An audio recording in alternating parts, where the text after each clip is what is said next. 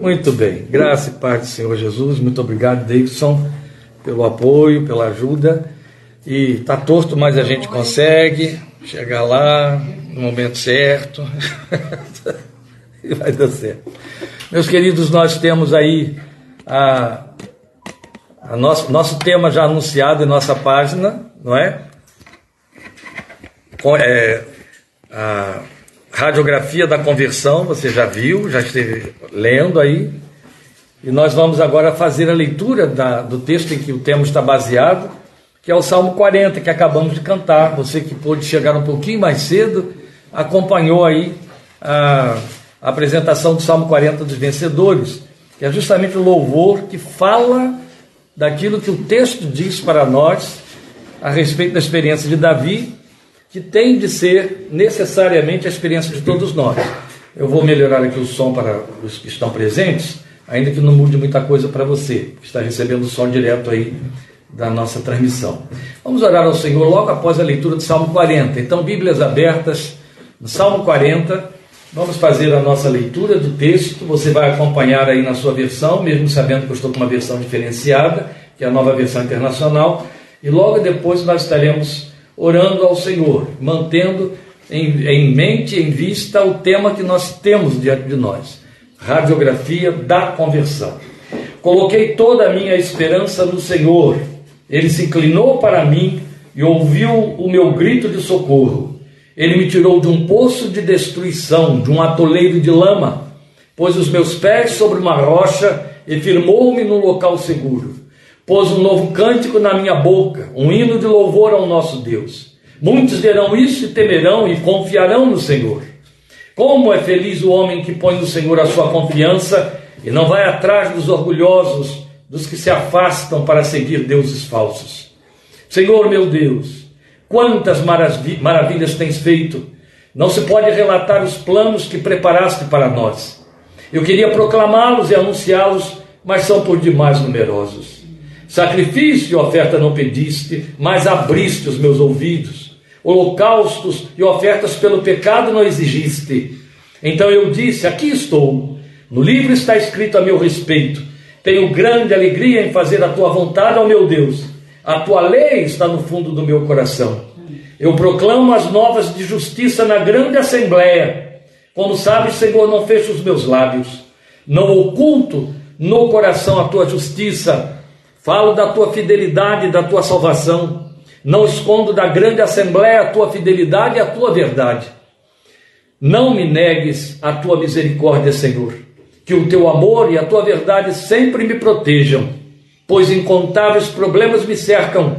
As minhas culpas me alcançaram e já não consigo ver. Mais numerosos são que os cabelos da minha cabeça e o meu coração perdeu o ânimo. Agrada-te, Senhor, em libertar-me, apressa-te, Senhor, a ajudar-me. Sejam humilhados e frustrados todos os que procuram tirar minha vida. Retrocedam desprezados os que desejam a minha ruína. Fiquem chocados com a sua própria desgraça os que zombam de mim. Mas regozijem-se e alegrem-se em ti todos os que te buscam. Digam sempre aqueles que amam a tua salvação: grande é o Senhor. Quanto a mim, sou pobre e necessitado, mas o Senhor preocupa-se comigo.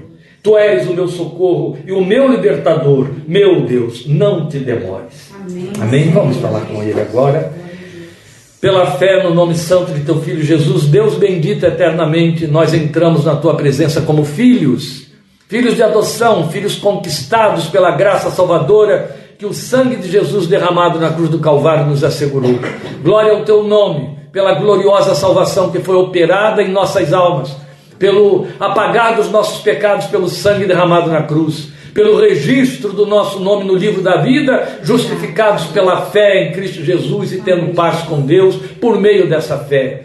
Obrigado pela grande obra que teu filho realizou. Obrigado por este texto da tua palavra que reafirma para nós: sacrifícios e ofertas não quiseste, mas abriste os meus ouvidos, porque na verdade tua palavra já se apressou há muitos séculos antes deste texto para dizer que o Senhor agrada-se mais de ser obedecido do que de sacrifícios e ofertas. Foi a palavra dada pelo profeta Samuel ao rei Saul. E é verdade, tu te agradas daqueles que ouvem a tua voz e a obedecem mais do que a entrega de sacrifícios e de penitências que não podem salvar ninguém, nem mudar um milímetro que seja na estrutura da sua vida de pecado e nem em direção à santidade. Por isso te louvamos, porque teu filho ofereceu em nosso lugar a oferta plenamente satisfatória, o sacrifício plenamente aplacador, que satisfez a tua justiça e que deixou o teu coração livre para derramar sobre as nossas vidas o amor com que eternamente nos tens amado. Glória ao teu nome por tua fidelidade. Pedimos, fala conosco nesta palavra, grava em nossos corações, ensina-nos, queremos aprender e rogamos que teu Espírito se apresse em ensinar-nos, na medida em que formos meditando neste texto, de acordo com a direção que o teu Espírito traz para nós nesta oportunidade. Nós te rogamos, esperando na tua misericórdia, no nome bendito de Cristo Jesus, Senhor. Amém. Amém. Bíblias mantidas abertas no Salmo 40, meus queridos nós estamos prometendo exatamente o que o texto nos sugere, nos inspira, e estamos chamando aí, está na nossa página, Radiografia da Conversão. Então, uma exposição do texto do Salmo 40, ainda que não seja uma exposição milimétrica, quer dizer, não vamos fazer uma exposição aqui, versículo por versículo, de cada linha dos versículos, mas vamos fazer uma exposição expositiva mesmo, então não é meramente textual, mas uma exposição que, que pega todo o Salmo dentro daquilo que ele mostra para nós, conforme a proposta do nosso tema, radiografia da conversão. É evidente que é, é, impõe-se sobre nós, até por força da revelação, das Escrituras, o que você vai encontrar em Hebreus especialmente, o fato de que este é um salmo messiânico, profético, evidente, que se é messiânico é profético, porque foi escrito mil anos antes da encarnação de Jesus, é um salmo que nos fala de Cristo Jesus, da sua obra, do seu sacrifício, da sua oferta. Então é evidente que profeticamente ele aponta para Jesus. Profeticamente ele mostra o que ele fez por nós em nosso lugar. E o autor de Hebreus toma posse deste salmo para reforçar exatamente a doutrina da obra vicária de Jesus em nosso lugar e a nosso favor. Isso torna mais extraordinária ainda a, a, a produção de Davi, o trabalho de Davi, a inspiração do Espírito de Deus. Davi não é autor de um único salmo, salmo messiânico, mas de vários, o Salmo 22 especialmente, que faz uma narrativa clara da crucificação de Jesus num tempo em que nem se sabia o que isso significava. E Davi descreve uma morte na cruz, falando a partir dos seus próprios sentimentos. Evidente, e isso é uma grande lição para nós, temos que aprender isso sempre. Evidente que Deus se serve do sentimento, da experiência, do momento que está sendo vivenciado pelo profeta e pelos seus servos, para proclamar grandes verdades e ensinar-nos grandes verdades. Nós precisamos ter a mente atilada para perceber que as coisas que nos ocorrem, aquilo que funciona na nossa vida, tem sempre um intercurso inescondível de Deus e em cada um deles há uma lição a ser aprendida que a gente precisa descobrir. O autor de Provérbios diz que a glória do rei é esconder os seus tesouros, e a glória dos homens é encontrá-los. E Deus esconde seus tesouros nas vicissitudes da nossa vida, e nos cabe sair atrás de descobrir os tesouros da sua revelação e das suas interferências na nossa vida. Por isso, sem perdão, sem desculpa, sem respeito à falta de inteligência, não temos como suportar a ideia de uma legião de crentes introduzindo o diabo e, e, e, dando ao diabo lugar no sentido de confessar o diabo como o intermediário, o interventor e o gerenciador das circunstâncias da sua vida. São pobres de espírito, são pobres na revelação, são vidas perdidas na, nas suas angústias. E, infelizmente, vítimas gratuitas de, de líderes, muitos espertalhões, que manipulam com isso. E, na verdade, isso não traduz mais do que um engano de forma que, se as coisas não me satisfazem, me frustram, me abatem, me entristecem, vão contra as minhas expectativas, ou aquilo que eu entendo que da parte de Deus só vem como benefício, resposta, gratificação para mim, eu atribuo ao diabo. Isso é blasfêmia. Não há programa do diabo na vida do crente. O programa do diabo na vida do crente não é derrubá-lo, machucá-lo, maltratá-lo, feri-lo, é tentá-lo levá-la a pecar, levá-la a fazer isso. a confundir a obra do Espírito com Satanás. Lembra que Jesus disse isso? E chamou isso de pecar contra o Espírito Santo. Vocês observem, no Salmo 40, Davi está falando de algo que nós hoje entendemos à luz do Novo Testamento como sendo a obra que Cristo realizou em nosso lugar, a nosso favor, diante de Deus e como Deus a recebeu. Mas quando Davi escreveu, ele entendeu que falava de si, falava da sua própria experiência. É Davi quem está aqui. E é com este ângulo, neste aspecto, que vamos nos servir do Salmo 40. Então, neste momento, não estaremos vendo aqui a obra de Jesus, mas estaremos vendo o que aconteceu, a obra que Deus fez na vida de Davi. Porque aqui temos o retrato legítimo de uma conversão. E esse é o ponto que introduz as nossas observações desta tarde. Esses sinais claros, daí estou chamando de radiografia, essas imagens internas da conversão são os únicos testificadores de que alguém se converteu. Em outras palavras, para falar no bom português, classicamente evangé do evangelho não evangélico, porque não podemos nós falar a língua evangélica, já que ela virou um, um, um dialeto que não expressa mais a verdade, ela está eivada de superstição e de engano. Mas a língua, o idioma do Evangelho diz para nós, à luz deste salmo, e é com esse propósito que estamos vendo ele aqui, que os sinais de uma conversão têm de ser estes. Quando isso não acontece, o melhor que pode acontecer com essa pessoa evangélica é que ela se tornou amiga do Evangelho, religiosamente simpática à fé protestante mas não passou por, uma experiência de conversão. Por isso que as pessoas se enganam. Mesmo porque há dezenas e dezenas, se não centenas de anos, repetimos um erro pelo qual pastores vão responder diante de Deus. Isso é garantido. É Hebreus que diz isso. De validarmos, de declararmos salvo no céu, convertido e crente alguém porque se tornou adepto da nossa igreja. Porque passou a assistir os cultos e a usar a Bíblia. Entende? E pediu batismo. E por sinal, outro ponto, batismo que se dá sem averiguação, averiguação desses sinais. Estamos falando de coisas graves e sérias.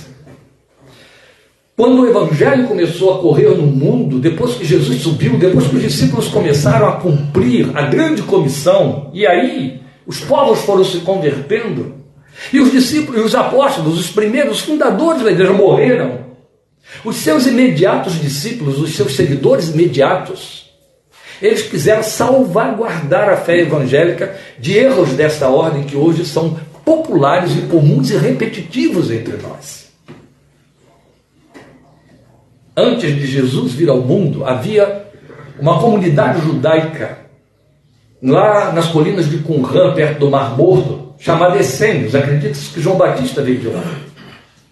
E os essênios, eles se entendiam uma comunidade que prenunciava a vinda do Senhor. Eram uma seita do judaísmo muito é, é, santa e severa. Ela não tinha o farisaísmo, a hipocrisia dos fariseus que se entendiam os religiosos aprovados dentro do judaísmo. Eles se entendiam os donos da verdade, da fé, da lei de Moisés. Os essênios saíram do meio deles e entenderam, não dá para conviver com essa gente e no meio de Jerusalém, podre como ela está, especialmente agora aí com a invasão do exército romano, do Império Romano. Vamos nos reunir à parte. Então, eles foram mobilizados. O primeiro movimento monástico de que se ouviu falar na história. Depois, a igreja veio criar os movimentos monásticos através dos eremitas, daqueles santos que se retiravam e tal. Mas 200 anos antes de Cristo, os essênios se separaram, saíram mesmo de, daquelas regiões de lá, da, do, perto do Jordão, foram para o deserto, criaram ali uma comunidade que observava criteriosamente a lei e a santificação pessoal. E eles tinham um critério, e foi esse critério deles que a igreja primitiva adotou, os discípulos dos apóstolos adotaram. Não declarar e nem aceitar ninguém, um deles, antes que passasse por um período preparatório comprobatório de testemunho de minimamente três anos. Depois de três anos de iniciado na confissão, nos rituais, na liturgia dos essênios, aí eles então aprovavam aquela pessoa, batizavam aquela pessoa, foi de onde João Batista trouxe a fórmula do batismo que Jesus também adotou. Percebem a origem de tudo? Por isso é que acredita-se que João Batista trouxe de lá, porque quem batizava adeptos eram os essênios, os judeus não. E aí, eles então batizavam a pessoa e ela passava a integrar a comunidade. Ia viver isolada, eles produziam seu próprio alimento, seus próprios trabalhos, sua, sua própria produção literária. Muito do que você tem hoje, agora aí na mão, de versão bíblica, novas, atualizadas, como essa que eu uso aqui, é graças ao trabalho dos essênios. Porque muita coisa foi descoberta do que eles guardaram daquele material, que então fez reformulação, levou os tradutores a reformularem as traduções que eles tinham dos textos de cópia do texto hebraico, do texto grego, porque o que tínhamos era o que era mais recente. Os essênios nos deram coisas com uma antiguidade de 12 mil anos. E o texto, a, a regra que prevalece é quanto mais antigo o texto, mais legítimo ele é. Então muitas versões foram modificadas em função do que os essênios, do tesouro que preservaram para nós. Pois bem, a igreja primitiva então teve um cuidado, os seguidores dos primeiros apóstolos, de não batizar ninguém antes de uma caminhada mínima de dois anos de discipulado. Eles criaram o que se chamou, em muitas igrejas, nós mais veteranos aqui ainda sabemos disso, de classe de catecúmenos. Conheceu isso, Vera? Nós todos conhecemos os mais antigos. O que era a classe de catecúmenos? A classe preparatória para o batismo. Se você não passasse por uma classe de catecúmenos, não estaria apto para se batizar. Claro que isso foi uma adaptação muito pobre do que os primeiros mestres da igreja fizeram, que ninguém fica numa classe de catecúmenos dois anos. E nem eles lá tinham criado uma classe de catecúmenos, eles tinham os catecúmenos. Os catecúmenos eram os iniciados na fé cristã. A vida deles era observada. Então, tem testemunho de que se converteu, agora a gente batiza. Agora é um dos nossos sabemos que perdemos tudo isso. O preço é caro demais. Por isso que qualquer um que se arrogue usando bandeiras evangélicas como líder e influência leva os incautos, os que não têm discernimento. Os que acham que por você citar dois verbetes da Bíblia faz de você um mestre na fé ou um nosso irmão em Cristo. Esquecendo que de Bíblia Satanás entende mais do que nós todos reunidos aqui até para competir com o Filho de Deus, a palavra encarnada. Vamos acordar, né, meus irmãos? Estamos falando de coisas muito graves e sérias. A conversão tem seus próprios sinais. Quando eu pareço radical demais e antipático a muita gente, títulos que eu recebo com honra, eu sei que eu mereço essa titulação. Porque hoje eu não valido mais os crentes pela postura e discurso e invalido de acordo com o ambiente no qual ele circula, entende? Eu ainda tenho aquele radicalismo de João que diz: nem recebo em casa se não trouxer essa doutrina. Então vocês também, né? Que vocês estão na minha casa. Por quê? Porque contamina, porque polui, porque engana, e o Filho de Deus nunca tolerou engano. E se você aceita um engano, endossa um engano, você se torna um enganador e vai responder por isso. A conversão tem suas características inescondíveis. Vamos vê-las agora. Precisamos vê-las. E eu quero fazer uma radiografia da conversão em cima da experiência de Davi. Veja, nós sabemos por observação e informação da palavra de Deus de que há níveis diferenciados de espiritualidade na própria igreja, já na igreja primitiva. A Bíblia é muito clara, especialmente Paulo e o autor de Hebreus nos ensinam isso, que há crentes carnais e crentes espirituais. Ele chama de carnais os crentes que são como crianças na fé, os que não crescem, os que não querem se aprofundar. O autor de Hebreus os exorta dizendo: Eu quero falar a vocês como adultos, maduros, e não posso, porque a essa altura vocês já deveriam ser mestres, mas ainda são crianças, carnais. É a mesma linguagem de Paulo. Paulo diz que os crentes de Corinto, por conta daquelas divisões internas, por estarem discutindo formas, eram carnais, eram crianças, não tinham crescido. Ao longo dos anos, a gente encontra as igrejas divididas em formas. Então eu não te aceito se o seu batismo não for por imersão, eu só te aceito se o seu batismo for por aspersão. São formas. E discute-se formas como se fossem verdades fechadas da fé evangélica. A Bíblia tem a verdade, não existe verdade fechada, a verdade hermética, não existe. Então o que, é que acontece? A palavra de Deus já nos mostra que há essa diferença. Então, carnais são aqueles que, ainda que exortados a crescer na graça e no conhecimento do Senhor, não têm esse interesse. Eles estão muito infectados de muitas distrações. Qualquer coisa rouba-lhes a oportunidade de aprender e de crescer. Eu os farejo longe. De longe eu sinto o odor que deles vem. Porque o crente maduro, ele tem o aroma de Cristo. Quando tem o aroma de Cristo, o outro cheiro não é aroma. De longe eu os farejo. Você vê a pobreza da, na, linguagem que fala, a Bíblia diz que a, a, boca fala do que o coração está cheio, você vê a pobreza de conteúdo. E se você for avaliar, não pensa que ele entrou pela porta da frente e não saiu dos primeiros bancos. Ele já está dezenas de anos dentro dos santuários evangélicos. É altamente lamentável. Então a verdade é que a experiência de conversão ela precisa ter seus próprios sinais. É a Bíblia que mostra isso para nós, que são características que a tornam real e expressiva.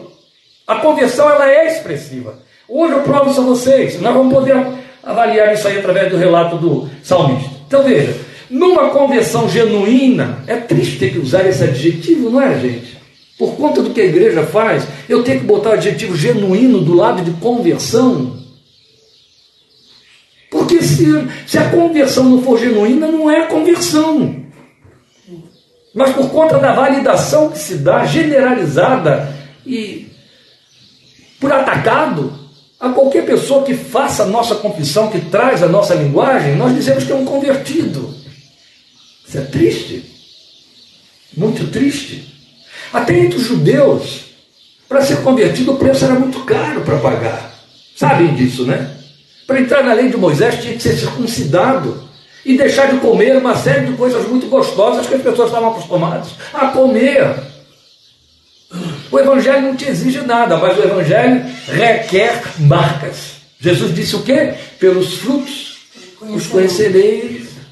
Pelos frutos. Então, minimamente, três fatores basilares e fundamentais para que a conversão seja verdadeira. O primeiro deles é transformação, e é o primeiro.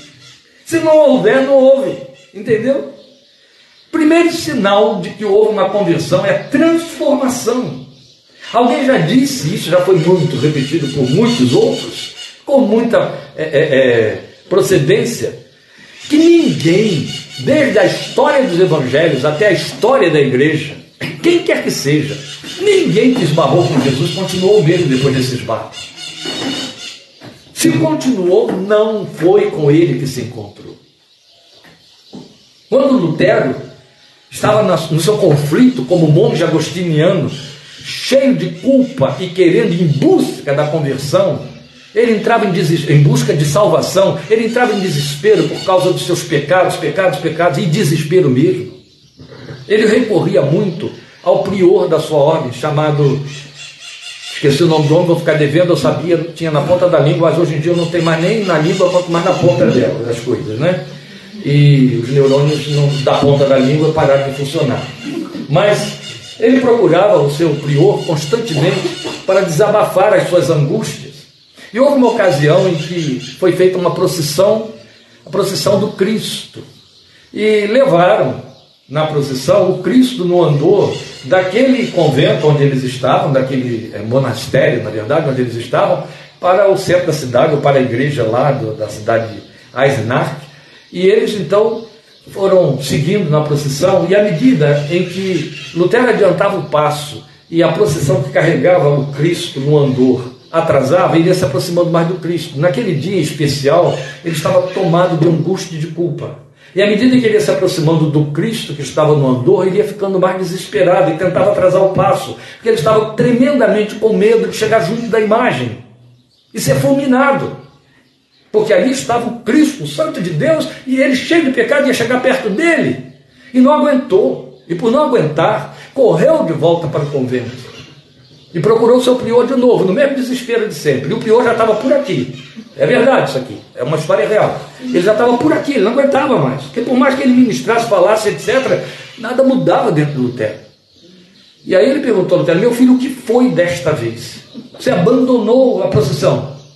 Aí ele contou exatamente o que eu disse a vocês. Ele disse, não, não, você está enganado, você não chegou perto de Cristo. Chegou perto de qualquer coisa que nem de leve o representa. Porque se você tivesse chegado perto dele, você não teria voltado aqui e desse jeito. Você estaria se regozijando e em paz e glorificando o nome dele pelo seu perdão e a redenção dos seus pecados. Então você chegou perto de qualquer coisa, menos de Cristo. O homem era muito sábio, esse prior, e com quem Lutero aprendeu tudo que a gente usufruiu depois, né? Então vamos prestar atenção, porque por detrás do grande reformador havia outros grandes nomes, grandes homens. E esta é uma verdade. A primeira prova de que houve conversão é que a vida foi transformada. Meus irmãos, eu tenho que ir para o texto, que eu li o texto, o texto prova isso, eu tenho de confirmar o meu argumento acima do texto. Mas como eu estou falando com crentes inteligentes, eu nem precisava avançar muito, bastava parar nesse ponto aqui, só no substantivo. Primeiro sinal é transformação, transformação de tudo. Porque quando as pessoas falam assim, transformação da vida, elas pensam, né? Ah, meu coração agora está em paz, ah, agora eu não tenho mais preocupação quanto ao que fazer, o que vou ter, o que não vou ter, como está o futuro. Não, é transformação da vida. O Evangelho, quando entra em você, ele muda você, e porque muda você, ele muda o ambiente. Aqui tem três psicólogos.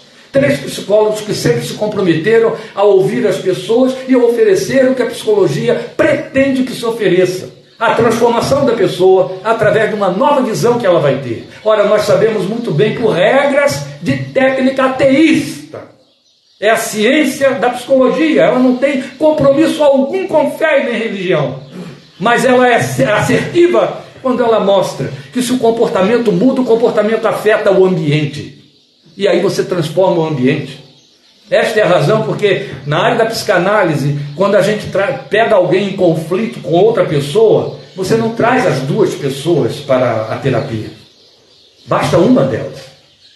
Porque se você consegue trabalhar aquela pessoa, você sabe que a outra vai sofrer os efeitos daquela transformação. Eu estou falando de uma ciência teísta.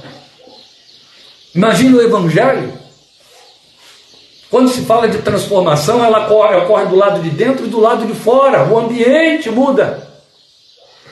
Reverendo Antônio Elias tinha uma história, e com isso não estou entrando no texto, né? Eu prometi a todo mundo que eu vou parar às seis horas. E Lídia já fez assim, ó.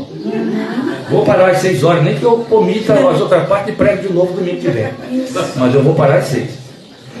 Veja bem, Antônio Elias, Reverendo Antônio Elias, ele contava uma história que Achei muito interessante, especialmente da maneira como ele contava, né? Mas vocês devem lembrar, eu conto isso para vocês muitas vezes, nos anos 70 nós estávamos vivendo um momento de avivamento nas igrejas do Brasil, especialmente ali em Niterói. Ali foi o epicentro do avivamento. E a igreja dele sempre foi lá em Niterói, em Caraí, igreja Betânia. E ele tinha uma senhora que era membro da igreja e que constantemente, a semelhança de Lutero com o prior do seu convento, estava perturbando sempre o juízo deles, queixando-se de seu marido e seus dois filhos. Era contínua a queixa dela. Porque eles não são crentes, pastor, e porque eles não são crentes, eles não me ajudam em nada, eles não fazem nada, minha casa não tem paz. É berro todo dia, é desespero, é angústia, tristeza de fazer chorar, todo dia me atrapalham, todo dia me impedem, todo dia é, é, é, não me ajudam, não me ajudam, todo dia não há sossego dentro de casa, eu tenho desgosto de estar na minha casa, é uma tristeza, não aguento mais aquele marido, aqueles dois filhos, isso ele ouvia sempre. Mas aí estava vendo avivamento lá na cidade, e um avivalista foi pregar numa determinada igreja lá no ambiente. Ele sabia, todo mundo sabia, muita gente da igreja dele foi assistir esse culto, inclusive essa senhora. Ela foi e desapareceu por 15 dias, depois de ter participado do culto. 15 dias depois ela voltou. Pastor, o senhor sabe que eu fui participar do culto do missionário fulano na igreja tal. Ah, eu soube, irmão, muitas pessoas aqui foram, então eu também fui. E pastor, pastor, pastor começou a chorar. Foi uma bênção extraordinária, pastor. Aquele irmão orou por mim. A minha vida se transformou dentro de casa. Minha casa não é mais a mesma, pastor. Meu marido está doce. Meus filhos estão mansos, agradáveis. É, está dando prazer de estar dentro da minha casa agora. A alegria, a leveza, todo mundo se respeita. Que bênção extraordinária, que poder de Deus aquele homem tem. E como abençoou minha casa com aquela oração. Tony Elias, um homem sábio, né, olhou para ela assim, irmã, eu estou confuso. Quer dizer que seu marido e seus filhos foram lá e aceitaram Jesus nesse encontro? Não, pastor. Eles jamais aceitariam entrar numa igreja. Claro que eles não foram, eu fui sozinha. A irmã foi lá, participou do culto, ouviu a palavra, aceitou a oração e a bênção entrou na sua casa e transformou seu marido e seus filhos, que lá não foram. Foi, pastor. Muito bonito, né? Deus é muito bom, Ele é bom demais, irmão. Estou muito feliz de ver como Ele transformou sua vida. E agora seu marido e seus filhos têm a mãe e a esposa que precisavam no Evangelho ao longo de anos. E ele pensou e falou para nós. Nos bastidores ele pensou, e eu agora tenho a ovelha que vai me deixar em paz, né? Daqui para frente. Isso aqui serve para ilustrar, já por introdução, o que o salmista nos mostra nos quatro primeiros versículos do nosso texto. Coloquei toda a minha esperança no Senhor. Você sabe como está aqui no estado original? Os tradutores não têm uma palavra paralela nas nossas línguas, mas o, o, o hebraico, a, a língua com que Davi escreveu isso aqui, é muito viva. E aí usa de um, de um reforço que se chama de intensidade da expressão, de que nós, para traduzir, temos que usar advérbios. Por isso que eles, eles criaram esse advérbio confiantemente. Ou, porque na sua versão está assim: esperei confiantemente no Senhor, não é isso? A minha versão está assim: coloquei toda a minha esperança no Senhor. Mas o que ele disse foi assim: esperei esperando no Senhor.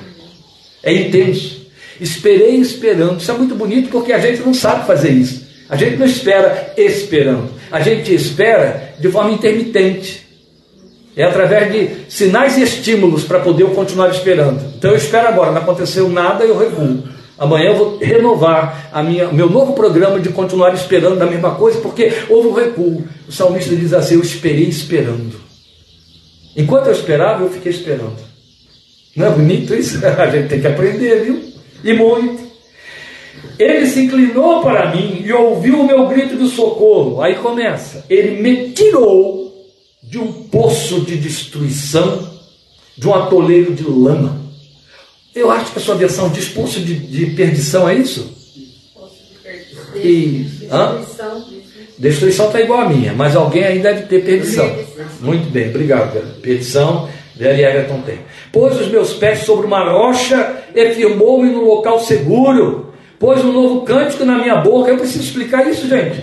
Um hino de louvor ao nosso Deus. Muitos verão isso. Pronto, acabei de provar o que estava dizendo. Muitos verão isso. Quem são os muitos? Os filhos, o homem e, as, e os dois filhos que ficaram dentro de casa. Não é isso? Muitos verão isso e temerão e confiarão no Senhor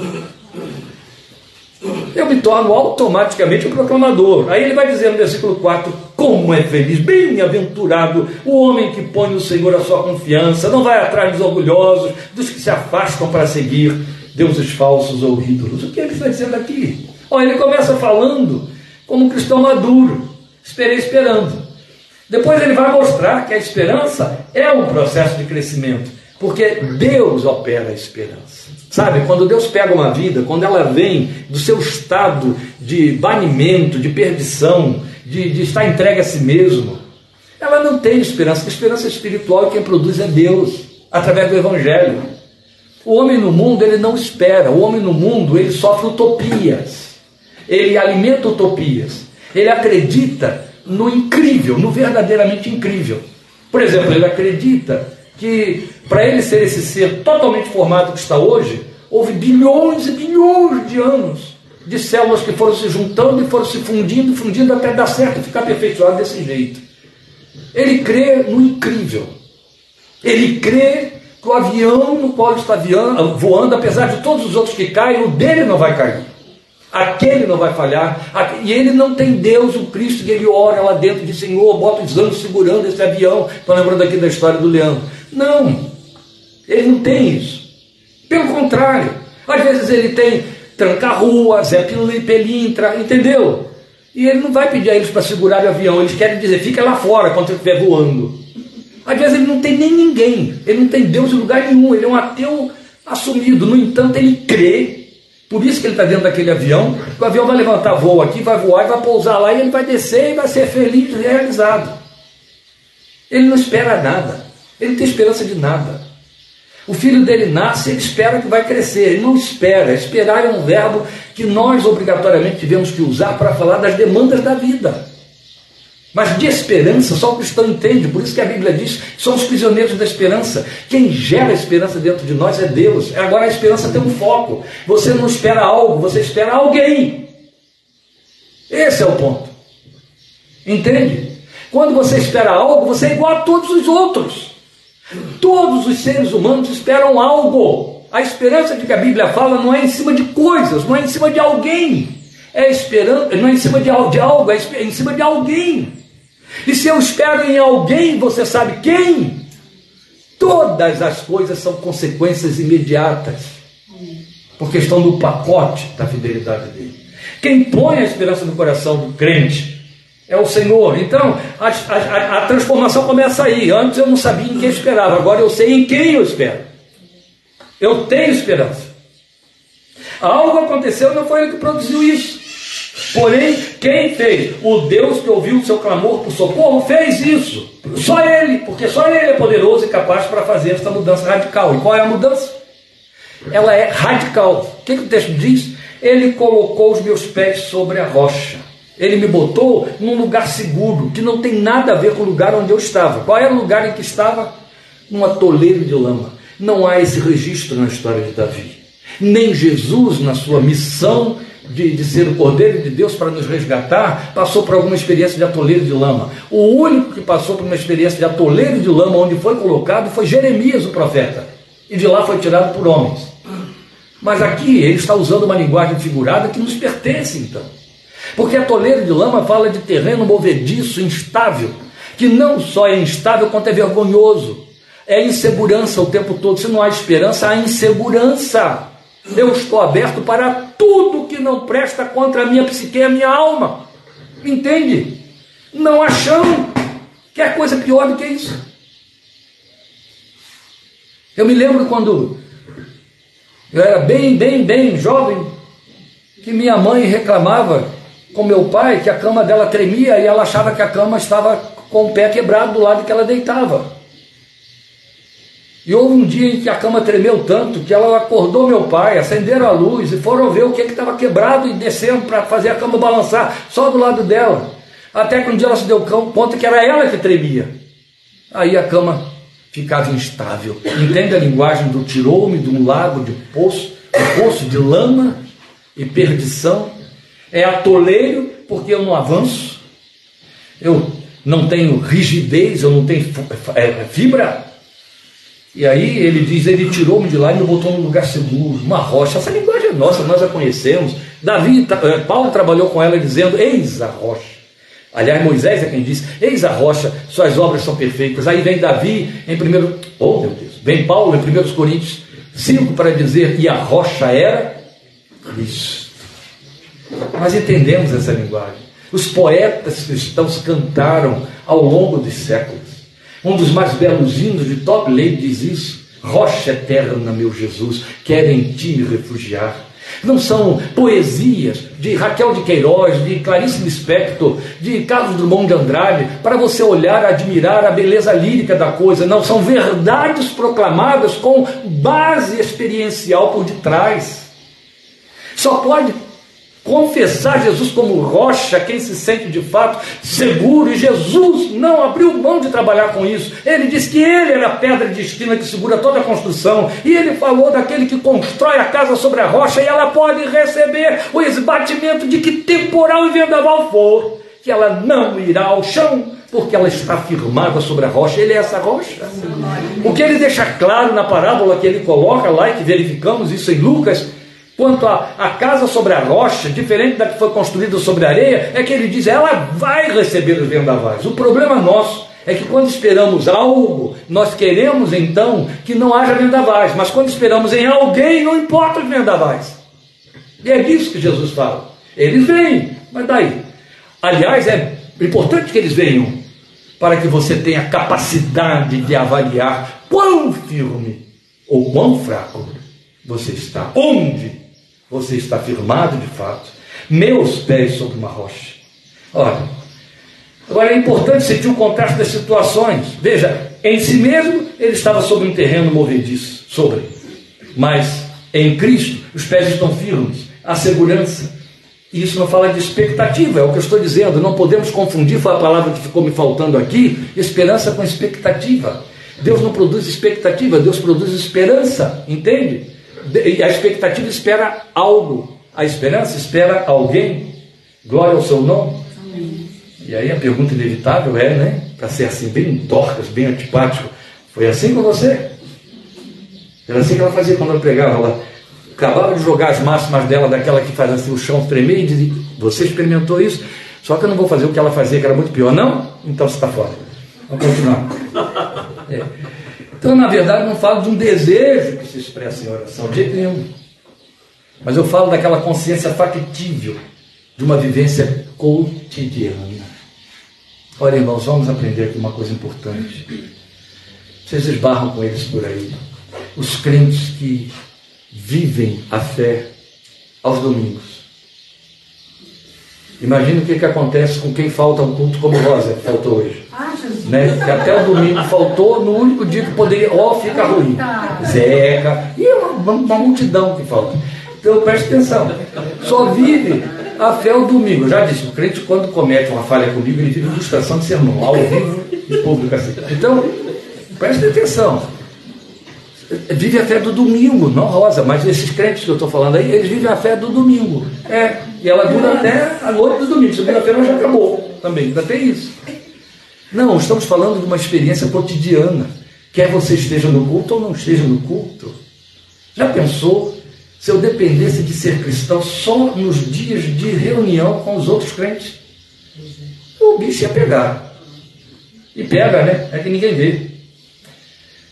Então, na verdade, é uma vivência cotidiana. Só que aí ele vai falar aqui de um ponto que é o meu ponto de briga.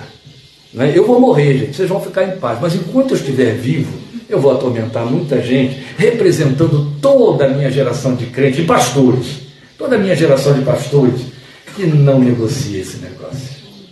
É quando ele chega aqui e diz: pôs um novo cântico na minha boca, um hino de louvor ao nosso Deus. É muito fácil um novo cântico na boca com né, o traseirinho sentado no banco do culto, na hora de culto. Um hino de louvor ao nosso Deus. Quem é que na hora de fazer o louvor ao nosso Deus vai cantar Imagine? Né? Só o Caio Fábio, numa reunião que ele fez lá em Brasília há muitos anos, começando o trabalho dele lá do caminho, celebrou uma ceia cantando Imagine de John Lennon. Mas geralmente os crentes cantam os hinos aí escritos né, por Guilherme Kerr, por todos os outros servos de Deus. Mas ainda assim, é isso que é o novo cântico, é cantar um hino de louvor ao Senhor no culto, quando está na igreja. Cantar debaixo do chuveiro, é porque tá, ele está falando de cântico, será? Será que é isso? Alguém sabe me dizer qual foi o cântico que Jesus entoou na cruz, pendurado? Está consumado? Essa foi a última palavra do cântico. Mas não sabe o que faz. Não. Não? Entrega as tuas mãos. Porque me desamparaste. Isso, muito bem. É um salmo. Jesus, a primeira palavra que Jesus disse na cruz foi um cântico. Deus meu, Deus meu, por que me desamparaste? Você sabia que Israel cantava isso? Salmo 22 era um cântico. Era um cântico. Nós que somos viciados, graças a Deus, em cantar. A gente às vezes não faz isso. Eu me lembro de Cida. Insistentemente pedir para mim, às vezes eu tinha que fazer o vídeo surdo, porque senão ficava, o povo não ia aguentar. Mas insistentemente ela dizia, pastor, aquele cântico lá de Paulo César Brito, eu já decidi, eu já decidi. Depois Cida pegou uma cisma, e coitadinha, aquela cisma tinha tudo a ver com ela. Com outro cântico também ele entoava, entoa, ele ainda está por aí. É, que a gente cantava muito. Se dores eu tiver que passar. Eu era viciada nesse cântico. E estava sempre me pedindo, ô oh, pastor, vamos cantar hoje esse cântico. Lembra do cântico? Não, não, não, não era se paz mais doce. Dores e mágoas caminham comigo. Entende? São cânticos que falam de sofrimento. Isso era o Salmo 22. Primeira palavra do Filho de Deus na cruz, ainda com um pouco de fôlego, foi: Deus meu, Deus meu, por que me desamparaste? Estou inventando a música aqui, era um cântico. Lama, lama, Elohi, Elohi, lama, sabatani. Foi o grito que ele deu na cruz. Um novo cântico. Quem é que pendurado na cruz diz outra coisa? Por isso que eu gosto muito do filme Ressurreição, porque o produtor teve o cuidado de fazer o um contraste entre os dois crucificados e Jesus, e esse contraste é visto na voz dos soldados que os crucificaram. Então, um estava entrando em pânico e dizendo: Eu não aguento esses gritos, eu não aguento, eu não aguento esses gritos. Quando que eles vão parar de gritar? Aí, quando o centurião manda que quebrem as pernas deles por causa da Páscoa, exigência dos saduceus, ele sente um alívio, porque eles iam parar de gritar. Mas o do meio da cruz, o do meio do monte, na cruz do meio, a Bíblia diz que em lugar de gritar, ele cantou.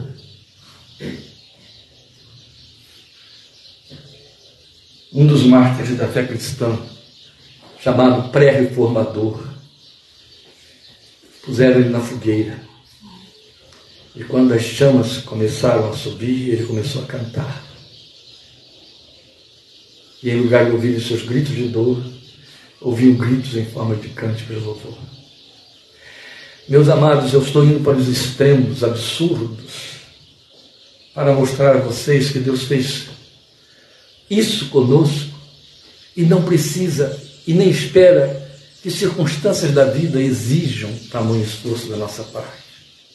Se torna natural, em outras palavras, por isso que eu falei que aí eu falo representando os pastores da minha geração, mudou a minha linguagem.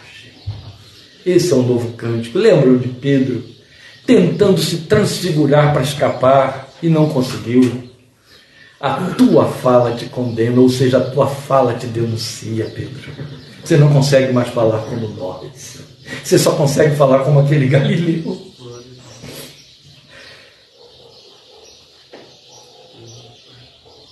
Quando me ordenaram pastor, os dois rapazes que me evangelizaram, Fernando que está aqui na nossa frente, na telinha, e o Hugo, eles, anos depois, eu já estava ordenado pastor, não estávamos mais congregando no mesmo lugar, cada um seguindo o seu caminho, o Hugo morando numa cidade muito distante da nossa, eu assumindo uma igreja, Fernando estava em outra.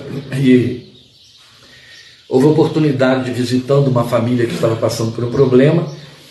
É, afinal de contas, a cunhada, a família da cunhada do Hugo. Nós nos encontramos depois de alguns anos dentro daquela casa. E foi o primeiro encontro dele comigo como pastor. Ele não pôde participar da minha ordenação, o Hugo era irmão do Fernando.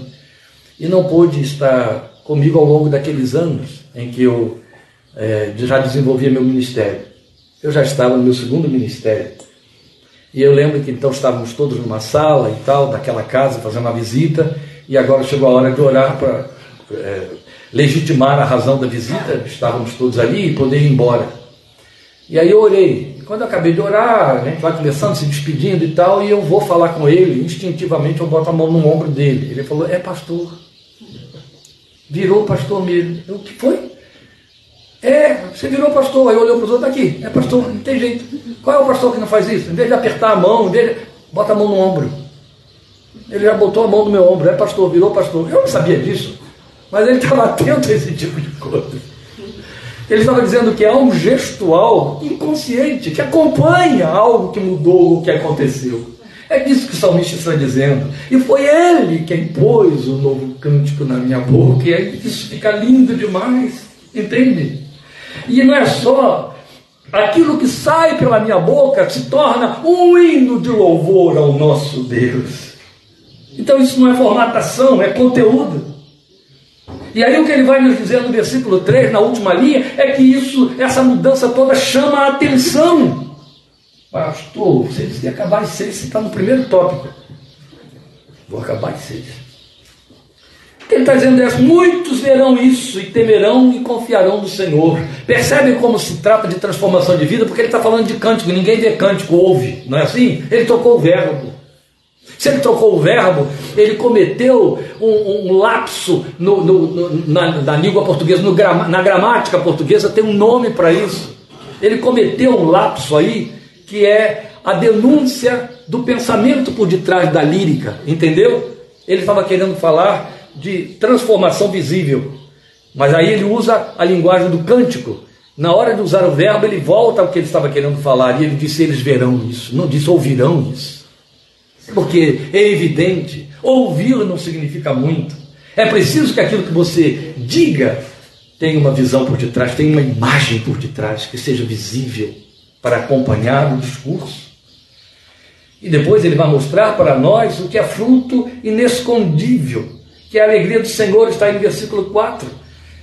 Aquele que põe no Senhor a sua confiança é feliz, é feliz, é achrei, é o que avança, é o que é alegre, ele avança. Isso é belo. Então o que ele está mostrando aí é que o reino de Deus, Romanos 14, 17, o reino de Deus não é comida nem bebida, mas justiça, paz e alegria no Espírito Santo. Então, qual é o, último ponto que ele chama a nossa atenção aqui, que dá garantia de que você sofreu uma transformação e tem alegria? As marcas do reino. Quais são as marcas do reino? Paulo disse para nós em Romanos 14, 17, eu acabo de citar aqui, não são comida nem bebida, são o que? Justiça, paz e alegria do Espírito Santo. Justiça, paz e alegria do Espírito Santo. Eu sou irritante hoje. Justiça, vamos repetir o segundo? Paz Isso. e alegria no Espírito, Espírito Santo. Santo. Essas são as marcas dos filhos do reino. Entendeu? Amém. Amém. Que a semana eu vou escrever esse negócio aí e vou incomodar meia dúzia. Isso. Meio mundo de crente, mas eu tenho que incomodar. Depois ele vai nos falar do segundo base, da segunda base, o segundo sinal, a segunda característica de que houve uma conversão é a experimentação. A regra principal de uma vida com Deus é experiência.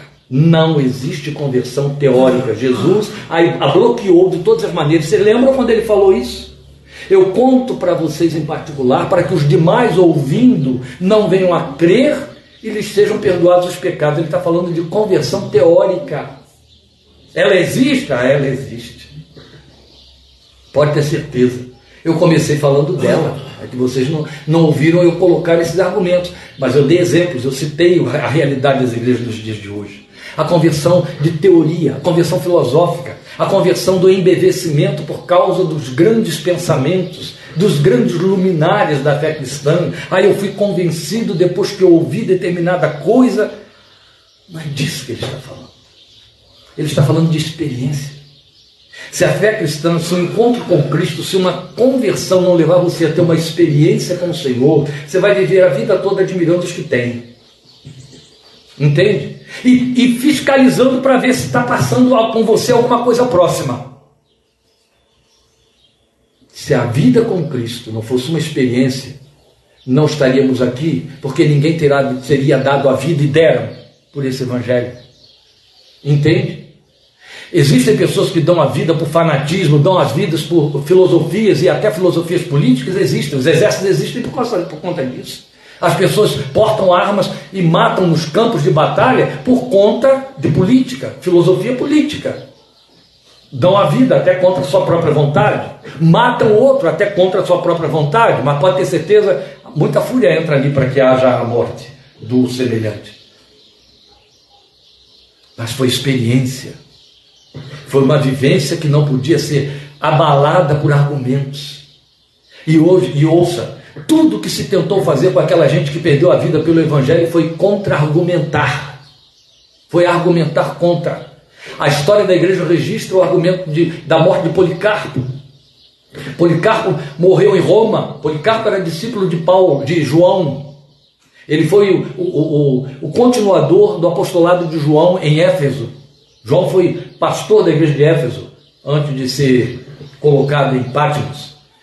E Policarpo foi o continuador. Policarpo, aos 86 anos, foi preso em Roma e levado a julgamento e condenado pelos Césares, porque a perseguição estava acirrada demais nos dias de Diocleciano acirrada demais. Era perseguição mesmo, eles se escondiam dentro das catacumbas para poder cultuar, celebrar a ceia. E ninguém ia lá, porque eles eram supersticiosos, não os perseguiam dentro das catacumbas. Lá eles sepultavam seus mortos também. Elas estão lá até hoje, lá em Roma. E aí o que acontecia? Aconteceu quando prenderam Policarpo, a grande, o grande tormento, o contra-argumento da fé cristã na cabeça do César era César é Senhor. Uma, uma, são palavras muito próximas, no, pronunciadas no grego. Então, não no latim que eles falavam lá em Roma, mas no grego. Quesa esquilios. Quesa esquilios. Esquilios, né? Is, is. Quesa esquilios. César é Senhor. Esta era a confissão, que os Césares eram deuses. E o que, que os cristãos diziam? Cristos esquilios. As duas palavras estavam muito próximas. Cristos esquilios. Só as letras no grego que mudavam. O Cristo, escrito com reta, e o Quesa, escrito com capa. Mas o som é igual, suave igual. Era diferente, mas suave igual. Christus, seria isso, Christus. Mas pronunciando popularmente no meio de outras frases, acaba Christus. Daí vem Cristo para nós com C. Christus Esquírios. Quesa Esquírios. E aí foram procurar, acharam o Policarpo e levaram o Policarpo à presença do, dos prelados. Só que o comandante, o capitão da tropa que prendeu Policarpo, que queria achar aquele grande inimigo do império, ficou abalado quando viu aquele velho decrépito de 86 anos na frente dele. Mas é, é esse o homem? Esse é o perigo para César? Para o império? Ah, eu não vou levar o senhor preso, não. O senhor está muito velhinho. É fácil. Eu estou aqui, Toda a minha tropa, é claro que eu estou editando, né? Uma história. Toda a minha tropa está aqui, só troca a palavrinha. Em vez de dizer Cristos Esquírios, apenas declara aqui para nós, Quesa Esquírios. Pronto, eu volto, digo ao imperador que o Senhor confessou que ele é o Senhor e está tudo resolvido entre nós. E eu deixo viver o resto dos seus dias em paz. Porque senão eu vou ter que levá-lo preso para Roma. Vão queimar o senhor, vão torrar o senhor numa pira. Eu não quero isso. O senhor é muito idoso. Vamos. Declara aí. Quer as filhos? Policarpo olhou para ele e disse: Meu amigo, ele foi fiel a mim por 86 anos. Não é agora que eu vou ser infiel a ele. Pode me levar e pode me queimar. Entende o que eu estou falando? A contracultura, a contra-informação, não se trata de argumento, gente. Não é argumento. A verdade é que não é argumento, é experiência. Uma vez que você vive, não importa o que digam, não importa o que façam, não importa como as coisas estejam funcionando, o que você vive não pode mais mudar. Foi exatamente o que a Bíblia registrou para nós. Então, o que se segue à experimentação é, é, inevitabilidade, versículos 5 a 10. Senhor meu Deus, quantas maravilhas tens feito, não se pode relatar os planos que preparaste para nós, não pode não. A gente pensa que está entendendo o que Deus está fazendo, não está nada. Essa semana passei por uma experiência belíssima e um dia vou ter a oportunidade de dizer a vocês, já contei para minhas filhas, muito linda. A gente acha que a gente mudou alguma coisa, que está conduzindo alguma coisa, depois quando você vê e olha e percebe, foi ele o tempo todo, você que não percebia, você que considerou natural o encaminhamento das coisas, e não tem nada a ver. Então ele diz aí: esses pensamentos são além do que eu posso relatar, os planos que preparaste são maravilhas demais. Eu queria proclamá-los, anunciá-los, são por demais numerosos, ele diz, linguagem que ele vai usar de novo no Salmo 139, onde ele diz que não pode falar deles, tantos são. Aí ele vai dizer aí: sacrifício e oferta não pediste, ou abriste os meus ouvidos, ou as minhas orelhas furaste, como você tem na sua versão, mas na verdade abriste buraco nos meus ouvidos para que eu ouça melhor para que eu possa obedecer. Abriste os meus ouvidos, me deste capacidade para obedecer. Holocaustos e ofertas pelo pecado não exigiste, exigiste. Então eu disse: Eis-me aqui. A sua versão deve dizer como a minha, aqui estou, mas o que significa é eis-me aqui, rinani, eis-me aqui. No livro está escrito a meu respeito. Tenho grande alegria em fazer a tua vontade, ó meu Deus. A tua lei está no fundo do meu coração. Eu proclamo as novas de justiça na grande assembleia. Como sabe, Senhor, não fecho os meus lábios. Não oculto no coração a tua justiça.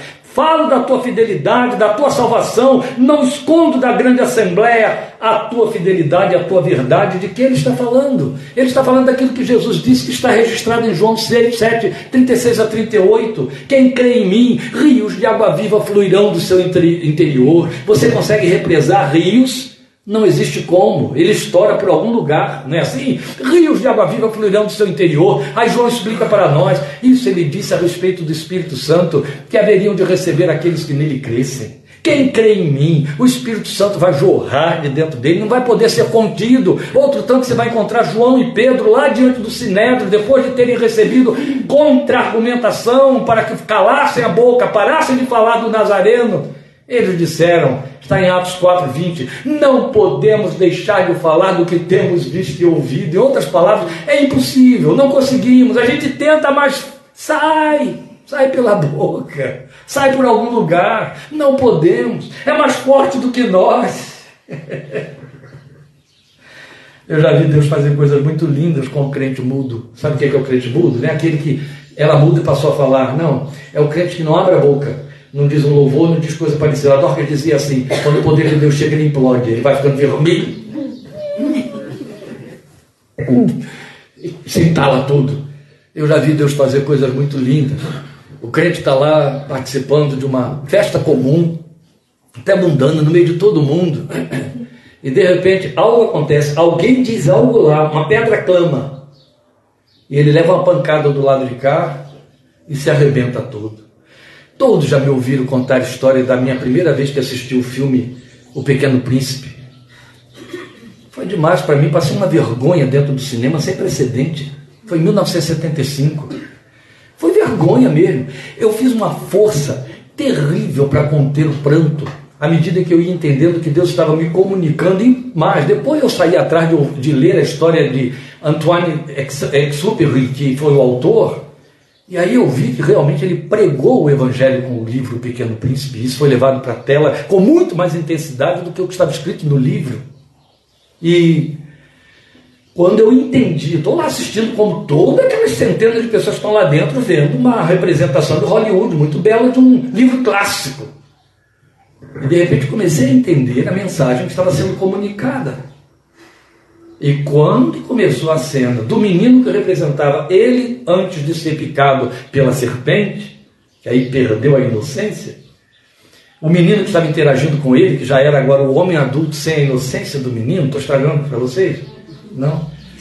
E, é, e aí, quando eles encontram uma fonte d'água, e o garoto que disse a ele que tinha fonte, ele só via deserto, areia, areia, mas não tinha outra opção de você correr atrás do garoto para salvar o garoto, porque o garoto estava indo para né, desaparecer cada vez mais, se embriagar no deserto, e daqui a pouco está lá, um oásis, aquela água magnífica, cristalina, caindo, formando um lago lindo, não sei como é que eles conseguiram produzir aquilo, e o garoto entra e se estabanda dentro daquela água fresca, ele vai atrás e os dois começam a brincar. Ele joga o garoto para o alto, o garoto ri, ri, cai do colo dele, ele joga. E eu estou lá, e aquilo sobe assim, ó, aba. Eu estava cercado de dois colegas, um de cada lado, um no meio. O azarão é que eu sentei no meio, fazendo uma força louca, porque todo mundo estava achando, rindo, rindo, achando engraçado. E eu sendo impactado por uma mensagem que o Espírito estava me trazendo, eu fui fazendo força para não chorar. Eu me lembro que esses dois músculos aqui dilataram e começaram a doer. Tanta força que eu fiz para reprimir o choro. Todo. Reprimir foi nada. E espantei os que estavam à minha volta que não entendiam.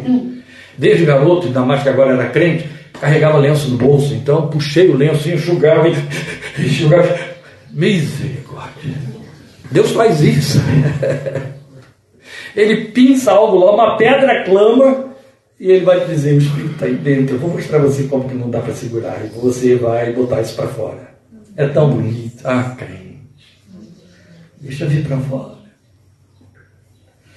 Deixa vir para fora. A primeira coisa que vem para fora, ele mostrou aí no versículo 5, é gratidão. Está aí. Em tudo dá graças. É tão miserável, é tão vergonhoso, é tão aviltante o crente agradecer só porque recebe bênçãos. E é o que a gente faz. Quando a Bíblia diz em tudo dai graças, sabe, agradecer só porque você foi beneficiado, porque obteve o que desejava, o que esperava, o que precisava, é tão pobre quanto amar só os que te amam, como Jesus disse. Quando ele diz em tudo dai graças, ele está te pedindo a mais solene de todas as confissões estourou o dedo do pé, oh Deus, como está doendo, vou correr para o hospital, vão ter que mobilizar isso aqui, vão ter que anestesiar, que dói. Glória a Deus, como dói. Coisa de louco, né? Mas somos loucos. Somos loucos. Queria que alguém pudesse ter assistido, que só ele assistiu. Quando eu saí, 11 da noite aqui desta casa, num Uno, disparando pela rua, indo para Santa Casa de Rio Claro, neste dia de hoje, 7 de agosto de 96, há 26 anos, levando uma calça, uma camisa para vestir o corpo do meu pai que tinha acabado de falecer na Santa Casa, mas tinha se convertido na véspera, vocês todos conhecem a história.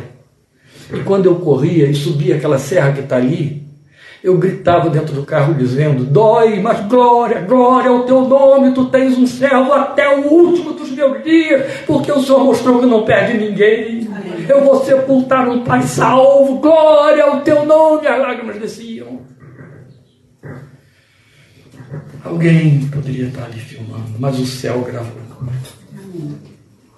Depois ele vai falar que há uma inevitabilidade que é servir. Está aí nos versículos 6 a 8 sacrifício e oferta não pediste, eis aqui eu estou. Eu me agrado em satisfazer a tua vontade. É inevitável servir. Não existe inércia no crente que passou por uma transformação. Percebe que estamos perseguindo aquilo que dissemos, radiografia de uma conversão, se houve conversão, essas coisas têm de acontecer ou não houve. Houve qualquer coisa muito próxima, religiosa, mas não conversão. E não convence ninguém. Por último, você vai ter, no último da mensagem, ainda tem dois minutos para o terceiro tópico, é que é testemunho.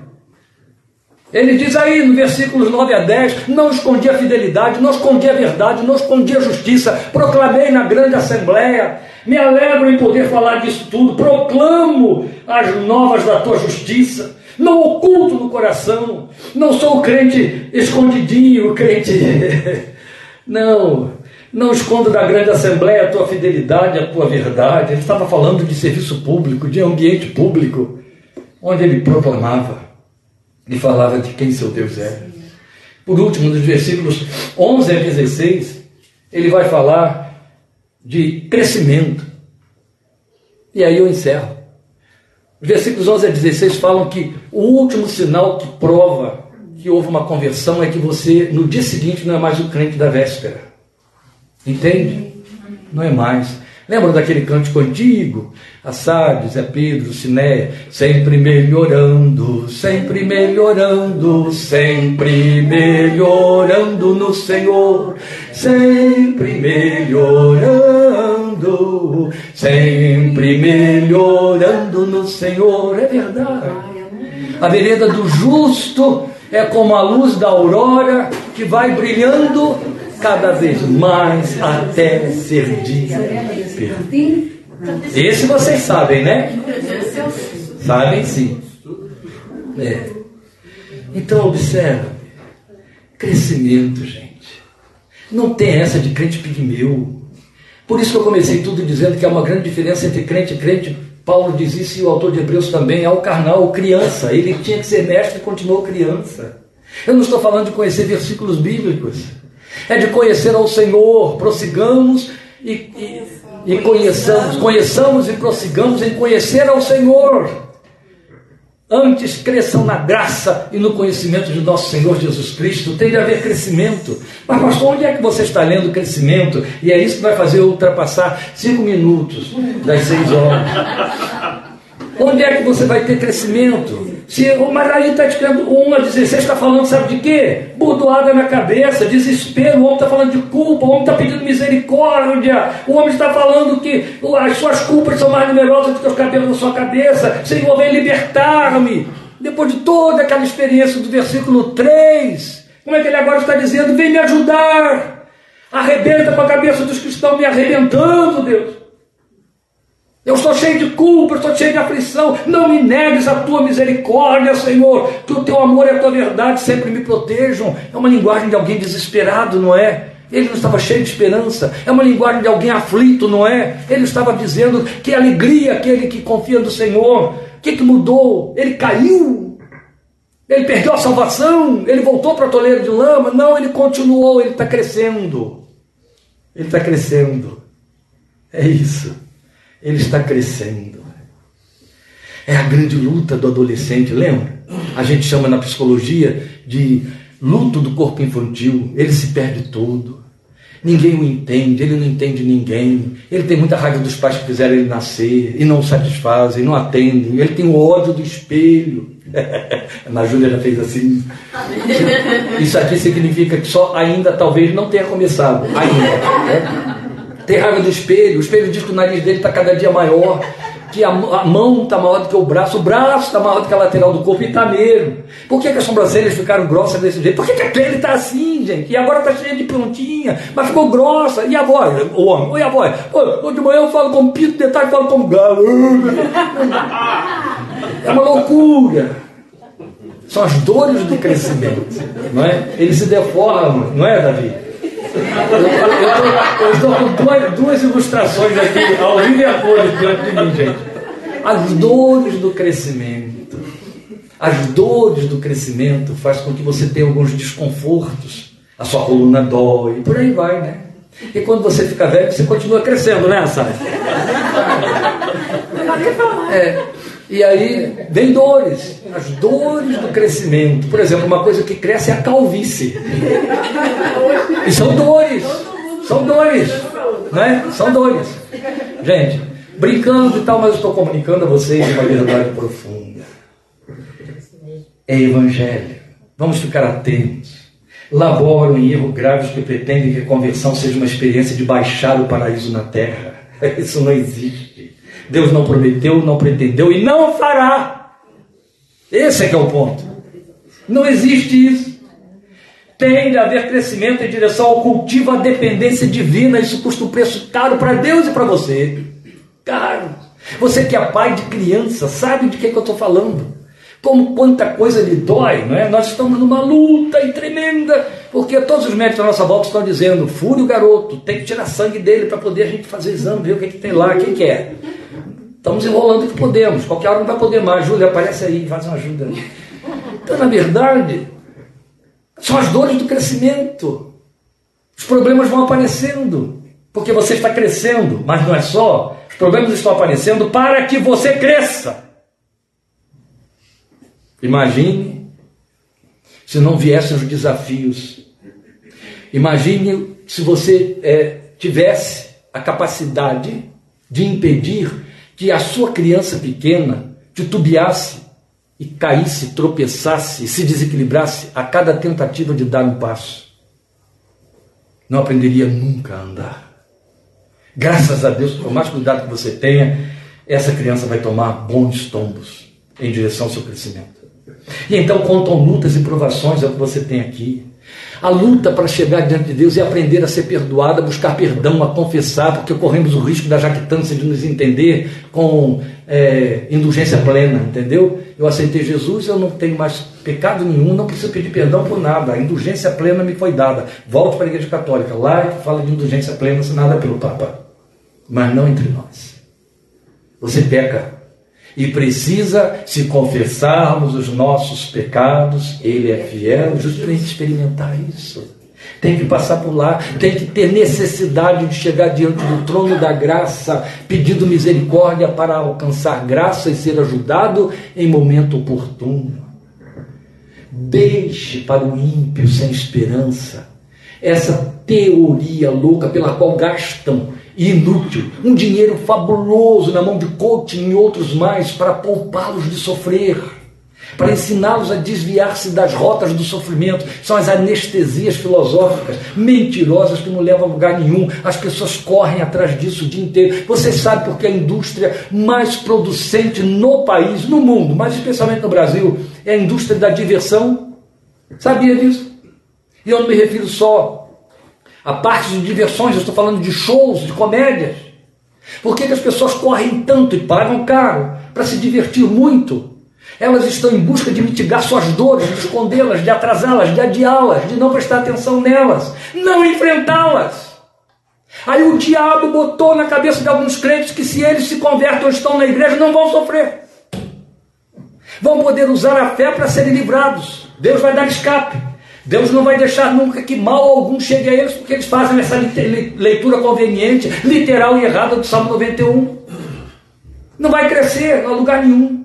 A primeira coisa que o Evangelho faz na sua vida é te ensinar a transformar o sofrimento, a botar a mão na massa e mudá-la. Entende? É isso.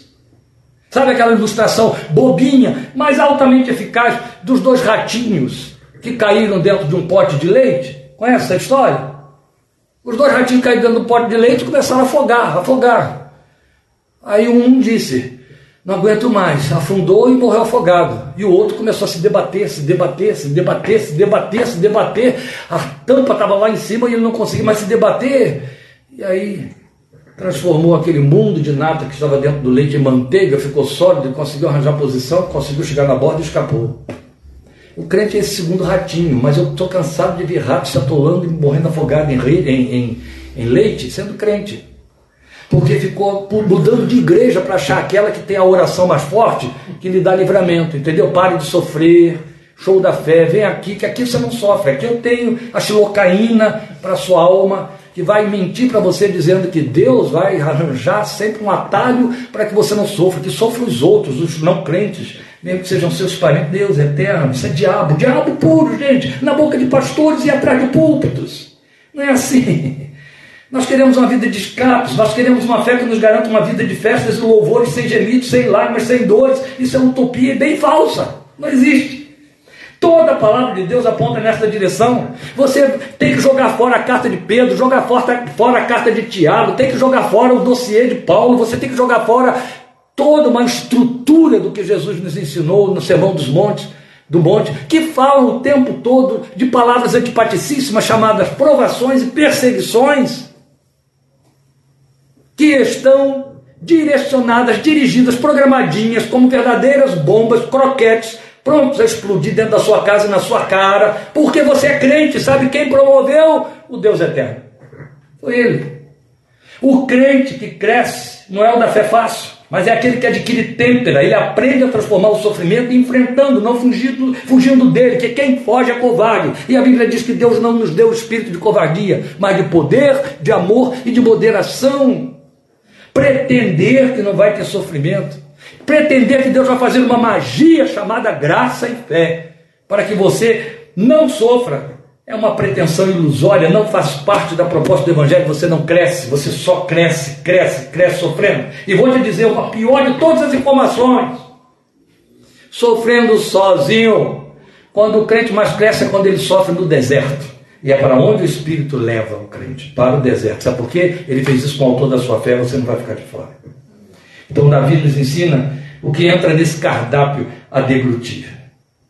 Necessidade de misericórdia, é o que você tem no versículo 11, a ser buscada por causa das lutas, perseguições, aflições, pecados.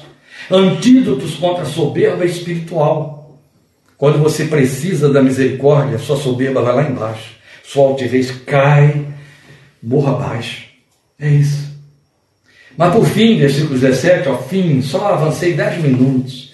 Por fim, ele vai dizer: Quanto a mim, sou pobre e necessitado, mas o Senhor preocupa-se comigo. Tu és o meu socorro, o meu libertador, meu Deus. Não te demores. O que, é que isso está mostrando para nós? Que tudo, toda essa luta de crescimento e o louvor e a adoração, a transformação converge para o ápice da vida transformada. É disso que fala o versículo 17. O nome é dependência divina.